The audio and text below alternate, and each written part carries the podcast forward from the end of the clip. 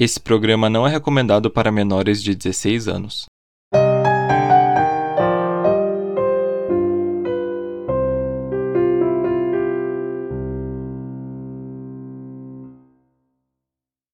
E aí, detetives, tudo bem com vocês? Bom, eu tô aqui num programa especial hoje, somente eu. Uh, eu avisei lá no Instagram que eu estava assim extremamente ocupado com a faculdade a Patrícia também estava bem ocupada com o negócio de trabalho dela e ela não ia conseguir gravar e tal. E eu pensei, bom, vou fazer alguma coisa que eu consiga gravar e editar mais fácil. Então eu pensei, bom, vou fazer uma, assim, responder perguntas da audiência. Aí eu abri uma caixinha lá no Instagram, vocês mandaram algumas perguntas e eu vou ler agora com vocês, vou responder elas para vocês agora. Mas antes disso, eu também estava pensando, nossa, eu acho que eu nunca me apresentei. Porque assim, o podcast até hoje não teve abertura para eu uh, falar sobre eu mesmo, tirando algumas coisas que eu falo nos recados, ou às vezes até no meio do episódio faço algum tipo de comentário, mas eu acho importante que me apresente melhor para vocês, né? Porque vocês estão aí escutando a gente já faz um tempo, e talvez vocês não saibam sobre mim. então, eu vou fazer uma apresentação rápida, prometo.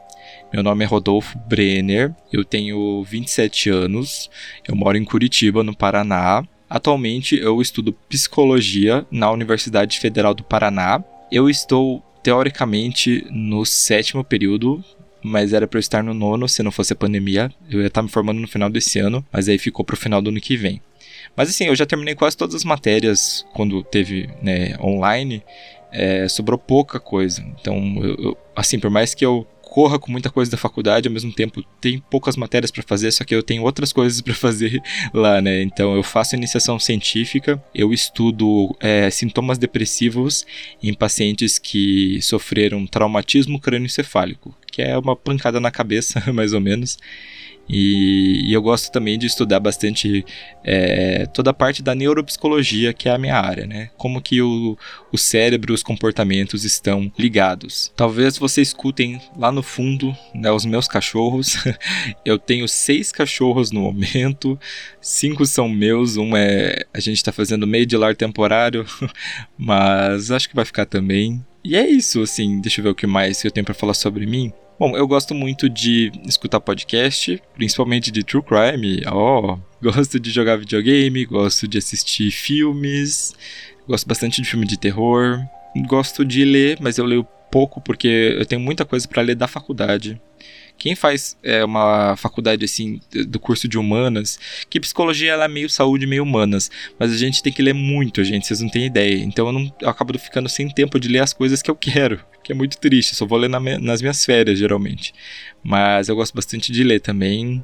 Eu sou vegetariano desde 2018. Uh, ah, eu acho que é isso, gente. Tem mais alguma coisa para me apresentar para vocês? Eu acho que não, acho que isso é o, básico sobre mim. Uh, um dia, se vocês quiserem saber mais, eu sei lá, posso responder perguntas também, abro uma outra caixinha. Isso aí a gente, a gente vai resolvendo com o tempo. Ah, uma coisa que eu lembrei que eu já falei em um dos episódios, eu faço tratamento para ansiedade generalizada, transtorno de ansiedade generalizada, TAG que para quem não conhece é um transtorno em que a ansiedade ela dispara sem ter um gatilho como deveria e ela dura muito mais do que ela deveria. Isso é muito ruim para mim, porque me deixa muito muito nervoso, muito pilhado, eu acabo não conseguindo fazer as outras coisas que eu preciso. Faço tratamento para isso desde 2015. A ansiedade é uma doença extremamente debilitante, ainda mais no Brasil, que é o país mais ansioso do mundo, e é bastante triste que a gente sofra disso, né? Uh, tem muito. Eu, eu, faço desde 2015, desde que eu tinha, sei lá, 20 anos. Faço tratamento para isso. É muito bizarro, né? Pensar que a gente tão novo tá tendo tantas psicopatologias, né? Com, como depressão, ansiedade. Isso me deixa bastante triste é de se pensar, né, galera? Será que do jeito que a gente tá vivendo, é, a gente tá vivendo uma vida doente? A gente tá sendo medicado para conseguir viver a nossa vida normal, para poder trabalhar, para poder fazer as coisas do cotidiano. Isso é bastante triste. Eu acho bastante triste. Eu acho que não deveria ser assim, né? A gente deveria estar todo mundo né, vivendo uma vida saudável E. Bom, isso é um debate muito grande, acho que eu nem quero entrar aqui porque não é o momento, mas se alguém quiser vir falar comigo, eu posso falar mais sobre a parte, pensando na parte da psicologia, mas eu não vou falar agora aqui não, senão eu vou deixar vocês mais depressivos ainda, e não é a minha, a minha ideia. Inclusive, a minha voz tá meio um pouco rouca, porque eu tô com. Minha rinite tá muito atacada. Eu tenho rinite, eu sofro demais. E, e aí, se você mora aqui em Curitiba, o inverno é muito seco, gente, vocês não têm ideia. Tipo, sério, ontem minha voz tava pior e eu chupei um, uma pastilha para dor de garganta, tomei chá, tô tomando bastante água e antialérgico, mas mesmo assim, mesmo assim a minha voz não tá 100%, mas não é covid, tá? é rinite. Mas ó, uma coisa que eu acho engraçado, eu até fiz teste de covid e realmente não era, mas os sintomas da rinite é, é muito parecido com o do covid, né? Porque até tossir e ficar espirrando a gente fica, mas graças a Deus não era nada de, né, sobre isso. Bom, então vamos lá para as perguntinhas que vocês mandaram. Eu separei algumas perguntas, acho que umas 10, mais ou menos. É, desculpa se eu não separei a sua pergunta, é que tinha bastante coisa repetida, tá? Então eu acabei priorizando assim quem mandou primeiro, mais ou menos. Bom, então vamos lá. A primeira pergunta que eu peguei é do Gabriel e ele perguntou assim: Quando e como surgiu a ideia de fazer um podcast? Bom, para quem não sabe, antes do Clube dos Detetives, eu tinha um outro podcast que se chamava Vale 10. Vale 10 a gente falava sobre muitas coisas: cinema, jogos, séries, uh, política, geografia, a gente falava sobre tudo, só que tudo em formato de listas. Então a gente faz, falava, por exemplo, ah, as 10 cidades mais perigosas para se viver, as os 10 filmes que mais deram dinheiro, os 10 jogos mais difíceis e assim por diante. E eu gostava muito de fazer o Vale 10, era muito legal, tanto fazer a pesquisa quanto conversar com os meus amigos sobre isso. Só que ele não tinha retorno nenhum, as pessoas não ouviam. E eu acho que as pessoas não ouviam justamente porque a gente falava sobre muitos temas diferentes. E, e eu fiquei assim mais de um ano fazendo Vale 10 e a edição lá era bem uh, difícil, né? Porque tinha sempre duas, três, quatro pessoas na mesma, no mesmo episódio e, e às vezes também as pessoas não podiam gravar, não sei o que. E uh, trabalhava com uma galera muito, muito maior, inclusive a, a Patrícia. A, falava lá no Vale 10 também. E isso acabava me deixando bastante triste, porque eu não tinha retorno nenhum né? Não tinha retorno, não tinha reconhecimento. Eu estava fazendo um projeto que era muito prazeroso para mim, para os meus amigos, mas ninguém estava ouvindo. Então eu falei, bom, acho que eu vou abandonar, infelizmente. Vou ter que aposentar o Vale 10 assim e não vai voltar tão cedo. Por enquanto ele está aposentado, não tenho planos nenhum para voltar com ele. Mas aí, é, depois que eu aposentei o Vale 10, eu vi que eu gostava muito do negócio de fazer o podcast, de pesquisar, de escrever a pauta, editar, tipo, passar, mandar para as pessoas ouvirem.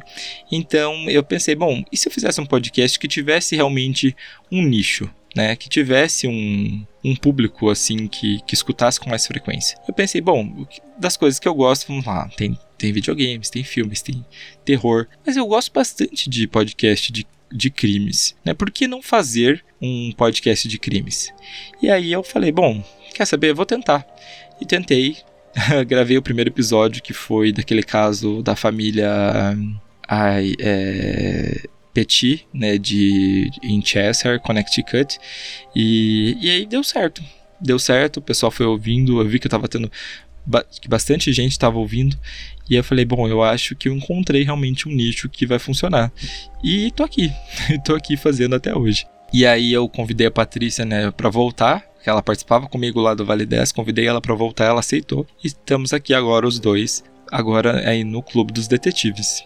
Bom, a próxima pergunta é do Rodrigo e ele perguntou como são escolhidos os casos que vocês abordam. Assim, gente, quando eu pensei em fazer um podcast de true crime, eu comecei a fazer um arquivo assim com um monte de casos que eu conhecia. E aí eu comecei a separar do jeito mais ou menos que os casos são separados aqui. Talvez Assim, eu acho que todo mundo sabe disso, mas se vocês forem pensar, vocês devem notar, né, que tem o primeiro episódio é sobre crimes reais, depois sai um sobre desaparecimentos, um sobre serial killer e um sobre mistérios. E, então, e é sempre nessa ordem, né? Às vezes a gente tem alguma coisa no meio, mas sempre é obedecendo essa ordem. E aí eu comecei a juntar os casos, né? Colocar nessa ordem mais ou menos para ver o que eu poderia falar. E aí eu fui escolhendo com base nos que eu sabia que eram maiorzinhos quando eu tinha mais tempo, que eram menores quando eu não tinha tanto tempo. E é basicamente assim que a gente decide. Agora que a Patrícia entrou, a gente está fazendo uma vez por mês uma reunião para decidir quais vão ser as pautas do mês. Então a gente dá uma olhada assim, ah, esse aqui tem que lançar até o dia. Ah, tal semana eu vou estar tá mais livre. Ah, então eu faço a pauta, né? Isso tanto eu quanto ela. Aí na outra semana, né? Não, essa semana aqui eu vou estar tá bem. Vai estar bem corrido, então vamos pegar uma pauta que a gente sabe que é menor. E aí vai facilitar pra gente. Mas é basicamente assim que a gente está fazendo, tá? Ah, a gente também tenta uma vez por mês falar sobre um caso brasileiro. E a gente também obedece essa ordem, né? Um caso de crime real, um caso de pessoa desaparecida, um caso de serial killer e um caso de mistério, né? Que envolva aí o Brasil. Porque é importante falar de casos brasileiros, né? Afinal, é a nossa realidade. O Eric perguntou qual episódio deu mais trabalho. Assim, todos os episódios dão trabalho porque eu me debruço muito para ficar achando fontes, uh, as fontes mais primárias possíveis, uh, que são assim, fontes onde a informação foi direto delas para a primeira vez antes de passar para para um outro site, um outro blog, mas às vezes é muito difícil achar, principalmente fontes de casos é, que se passam lá fora, principalmente os fora dos Estados Unidos. Assim, achar fontes primárias de casos fora dos Estados Unidos que não sejam do Brasil é impossível. É, é achar tipo jornais, esse tipo de coisa é muito difícil. Então eu acabo tendo que é, recorrer a fontes né, secundárias, terciárias, e às vezes eu tenho medo dessa informação não ser 100% real. Mas mesmo assim eu procuro, eu checo, e quando eu acho informações que são bem conflitantes, eu sempre falo para vocês: olha, é, a maioria dos jornais diz isso, mas outros dizem tal coisa. Se eu for pensar no episódio que mais me deu trabalho, o episódio que mais me deu trabalho para fazer a pauta, eu acho que foi do Samuel Menzi. Por quê? Porque não tinha nada, nada, nada, nada em português sobre o caso. Não tinha quase nada em inglês sobre o caso. Não tinha, tipo. Ninguém assim do True Crime parece que resolveu falar sobre o caso. Eu achei assim um, um canal que eu acho que foi o Criminalist naquela época, né, quando eu fiz a, a, pauta dele, que falou um pouco sobre, sobre o caso. Eu até coloquei eles como fonte de eu que eu peguei algumas informações, mas o resto foi tudo de matéria de jornal, de revista que eu tive que ficar dando zoom assim em jornal para ler. É, existe uma um site muito bom que chama Murderpedia. É, e lá eles compilam esses jornais, então é mais fácil para a gente poder enxergar é, o que está escrito, né? Às vezes eles trans, é, transcrevem no que está escrito ali. Então lá tem bastante informação de casos assim que o pessoal não, não fala, sabe? Então não, não são casos tão famosos. Eu, eu queria trazer o caso assim do, de uma de um assassino que fosse mais jovem, e eu já tinha lido sobre esse caso do Samuel Menzi, tinha lido não, tinha ouvido inclusive no, no canal que falei, no Criminal List, e aí eu né, não, eu vou fazer, porque eu sou meio teimoso. Falei, não, eu vou fazer. E aí fiquei assim dias escrevendo a pauta. O caso do Charlie Chopoff também foi assim, porque não tinha muita coisa. Não tinha muita coisa também, tive que ficar me debruçando e as fontes do Charlie Chopoff diziam coisas bastante diferentes. Então eu tive que fazer um trabalho assim bastante de pesquisa mesmo, assim, para fazer o, o caso, né? Uh, e por fim, eu acho que eu vou citar o da Bel Gunness, mas não porque não tem informações sobre ela na internet, mas sim porque eu decidi pegar todas as informações de um livro. Então eu tive que ler um livro assim, dois, três dias para escrever a pauta. E assim, gente, com a falta de tempo que eu tenho, dois dias para ler um livro, eu fiz um sacrifício muito grande para deixar as outras coisas que precisava fazer para escrever essa pauta. Teve uma recompensa boa porque vocês gostaram bastante do, do episódio da Bel Gunness. O Dielson, eu acho que fala assim, Dielson, ele perguntou: algum caso já chegou a mexer com o seu psicológico? E isso eu coloquei a pergunta da Neroli junto, que ela falou: qual foi o episódio mais difícil de gravar? Assim, é, eu nunca vou dizer que eu gravo todos os episódios tranquilamente sem pensar nas vítimas. Aqui no Clube dos Detetives a gente trata as vítimas com muito respeito. Existem casos que a gente não foca nas vítimas, como é o caso, por exemplo, do Samuel Menzi, mas no caso dele, a gente tem muito mais informações sobre ele do que sobre o Ed, que é a vítima. E como o caso dele é polêmico, acaba tendo um foco realmente no Samuel Menzi, mas ele não deixa, né, o Ed, a gente até citou isso, ele é a vítima, o Ed é a vítima no caso do Samuel Menzi. Mas a gente sempre é, trata com muito respeito né, todas as vítimas aqui, porque são pessoas que morreram, né, gente? Pessoas que morreram é, às vezes de formas assim terríveis e nosso objetivo aqui é contar uma história jornalística, não é fazer sensacionalismo. Então eu posso dizer assim que todo caso mexe um pouco comigo. É, todo caso que não tenha um final feliz é, realmente mexe comigo. Mas agora, se a gente for pensar em todos os casos, eu acho que os de pessoa desaparecida eles me intrigam muito, da mesma forma que eles me dão muito medo. Mas dos que eu gravei, eu acho que o da Carla Vicentini foi o que mais mexeu comigo. Isso porque eu não estava numa fase tão boa da minha vida no momento e eu conversei com a mãe dela pelo Instagram e ela respondeu é, através de áudios ali e tudo mais. E eu fiquei bastante sentido de conversar com uma mãe é, cuja filha está desaparecida há 15 anos e ela não tem a menor ideia do que aconteceu com a filha. Eu fiquei bem triste. Esse episódio realmente foi difícil de gravar e mexeu com o meu psicológico. Hoje eu tô melhor e eu, eu torço muito, muito, muito pra dona Tânia descobrir o que aconteceu com a Carla, porque é, acho que nenhuma mãe, nenhum pai, nenhum familiar é, merece passar pelo que ela passou, né, gente? Uma pessoa desaparecida é realmente, acho que deve ser uma das piores dores que uma mãe pode sentir. A Letícia fez duas perguntas. Qual episódio que você mais gostou de gravar e qual caso vocês estão ansiosos para falar? Que episódio que eu mais gostei de gravar? Deixa eu pensar. Olha, eu gosto de gravar todos os episódios porque, como eu falei, eu sou um comunicador. Eu gosto de passar informação para vocês de uma forma jornalística, não sensacionalista. Muito foco nisso. A gente até agora eu e a Patrícia no final a gente comenta algumas coisas, a gente dá risada de algumas coisinhas e tal, mas sempre com muito respeito, né? Gente aqui é jornalismo, aqui não é apresentação de caso criminal. E eu acho que é isso que faz a diferença entre o que a gente faz e o que um programa da tarde desses que fala de caso aí de forma de qualquer jeito faz, porque eles não são jornalistas, eles são apresentadores, eles não têm, parece que as, muitas vezes, empatia pelas partes envolvidas. Eu, como psicólogo, se eu não tiver empatia com as pessoas, eu tô ferrado. Eu posso, antes de eu pegar meu diploma, eu pego e rasgo ele, porque se eu tô fazendo isso, eu tô fazendo de um jeito muito errado, sabe? Uh, mas assim, uh, o episódio que eu mais gostei de gravar Assim, o episódio dos ETs de Kelly Hopkinsville eu gostei de gravar porque eu queria muito falar sobre esse episódio há bastante tempo. Uh, eu acho que foi um episódio bastante divertido, assim, da, a, do jeito que a gente interagiu no final, falando sobre as teorias, né? A teoria da, da coruja, do macaco, é, que bichos que seriam aquele e tudo mais. E um outro episódio que eu gostei de gravar, mas esse é bem pessoal, foi o do Walter Page, porque era um episódio que também não tinha nada assim de, de informação em português e tinha poucas coisas em inglês e eu tive que sair caçando informação, mas a, a forma como eu fui fazendo a pauta, eu me senti muito jornalista, assim, aqueles que vão atrás, não sei o que, da informação. Então eu acho que eu gostei bastante de gravar e eu acho que foi, foi por isso, assim, mas é, mas, assim, sobre conteúdo, eu, eu acho que todos os conteúdos que a gente tratou até hoje, tirando a entrevista que a gente fez com a Jay lá do Mundo Freak, todos eles foram conteúdos meio, meio downs, né? Então, é sempre. É sempre uma carga, né, muito negativa que a gente sempre tem que tomar cuidado para não cair no sensacionalismo. E eu sempre penso demais nisso quando estou escrevendo uma pauta, quando estou falando para vocês, quando estou editando, para não cair no sensacionalismo. E qual caso vocês estão ansiosos para falar?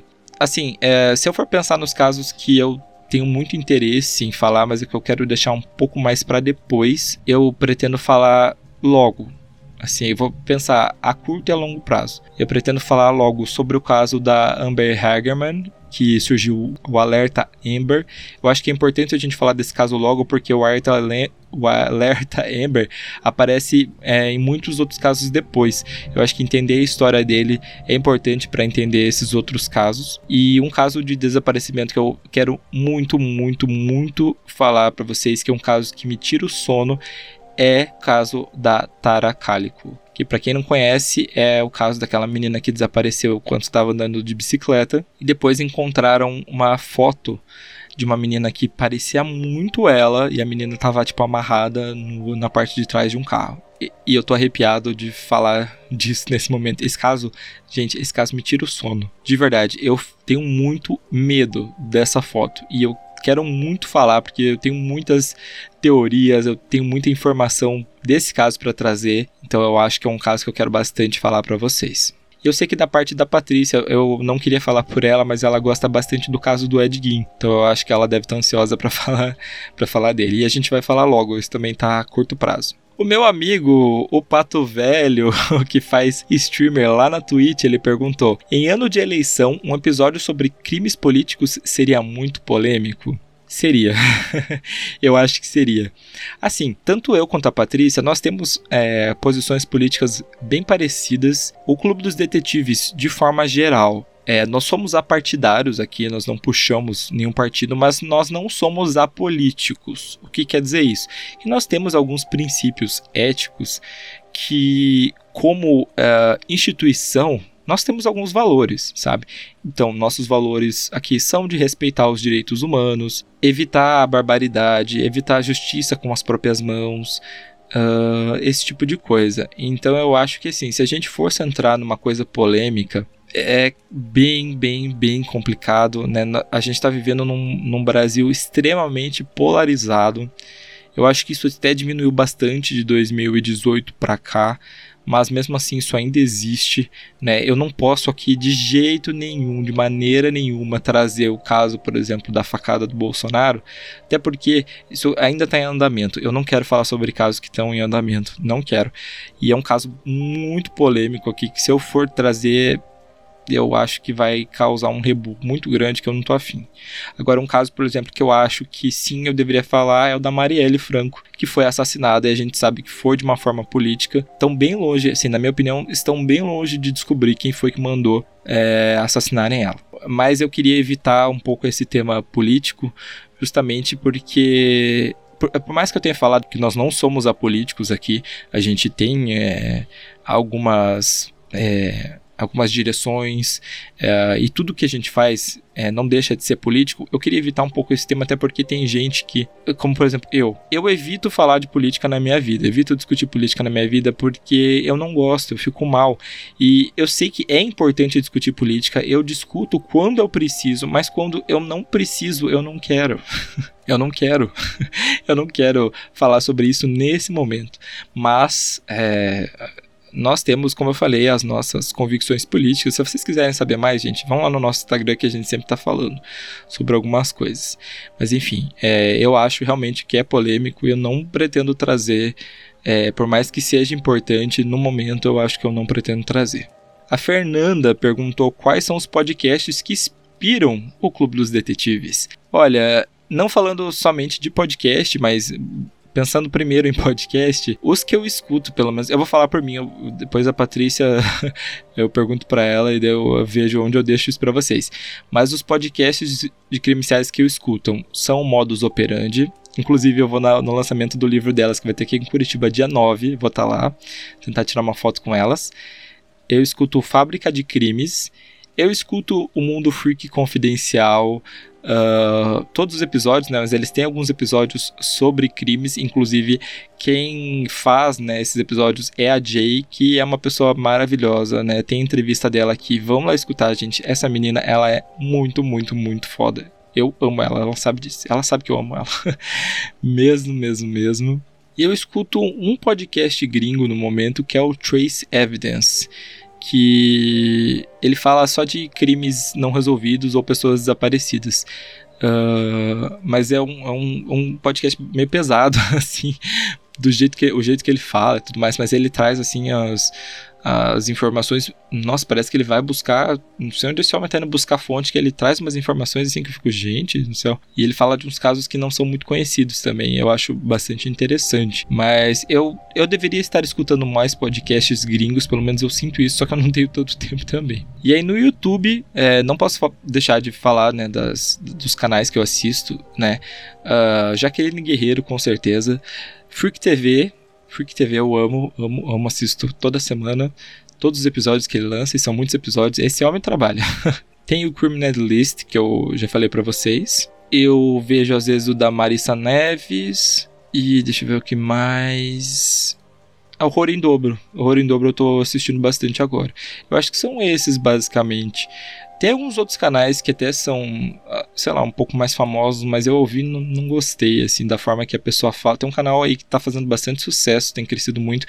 Eu não gosto muito da forma que a, que a pessoa que apresenta fala. Eu acho que ela fala de um jeito, força uma voz muito esquisita. Não, não acabei não curtindo muito, não. Mas eh, cada um no seu quadrado, né, gente? Cada um no seu quadrado.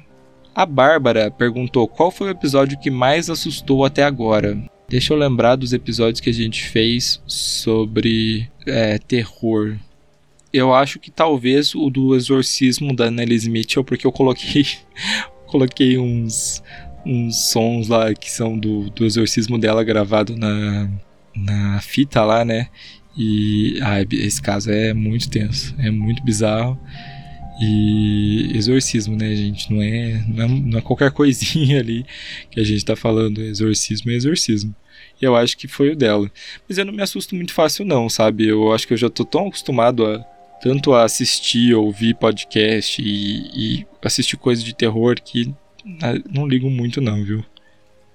Christian, ele perguntou se pensam em fazer algum episódio com entrevista. Sim, eu penso, mas como eu falei, é difícil para mim é, chegar e conversar com as pessoas. Porque tem toda um, uma logística, né? De você sentar, você marcar, você tem que encontrar um dia bom, seja para você, seja para a pessoa. E aí, é, se a pessoa não mora uh, aqui próximo da gente tem que fazer uma entrevista pelo computador. E essas entrevistas pelo computador sempre dão problema.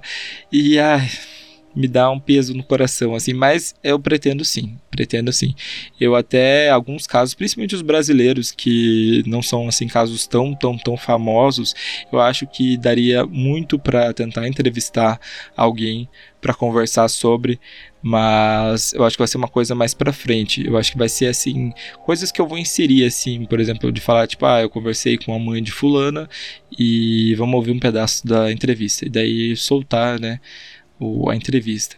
Vamos ver. Vamos ver. Eu pretendo, mas não vai ser, vai ser uma coisa mais a longo prazo, tá? E por fim, a Amora ela não perguntou uma coisa, ela fez um elogio e disse que eu sou a única voz agradável de todos os podcasts de caso criminal. Amora, muito obrigado. Eu discordo, primeiro porque eu não gosto da minha voz, ainda mais essa voz meio rouca que eu tô aí de voz de pessoa que está sofrendo de rinite, mas muito obrigado, muito obrigado mesmo pelo elogio. Uh, eu, mas eu acho que tem vozes mais agradáveis, viu?